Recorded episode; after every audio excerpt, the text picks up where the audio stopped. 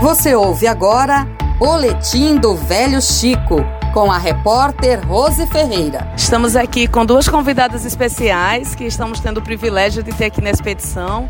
Elas foram convidadas pelo Ministério do Esporte a estarem aqui, junto com os profissionais, com os professores de educação física da UFAL, no projeto Academia de Futebol. É Yasmin Freitas e Suzana Prates.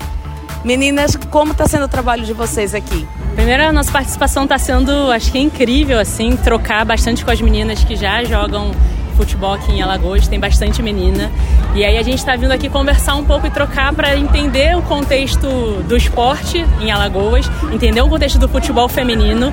É, está sendo uma troca muito rica, assim, né? A gente tem trocado e falado sobre a participação de mulheres no esporte de modo geral, tem falado um pouco sobre desigualdade de participação entre homens e mulheres e o quanto que isso ainda é muito marcado e que a gente ainda precisa trabalhar muito, né?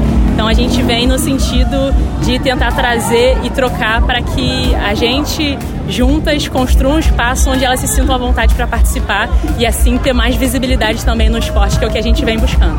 E nesses municípios que já passamos, qual tem sido a impressão de vocês? O que é que vocês têm percebido nessas meninas? Assim, ainda há muito preconceito ou elas já estão mais com a mente aberta? Como é que está sendo, Suzana? Muitas trazem é, resquícios de, de, preconceito, né? Então elas relatam nas atividades que a gente traz para elas, elas trazem alguns relatos falando sobre a, a, presença da mulher dentro do esporte, como se dá no, no local.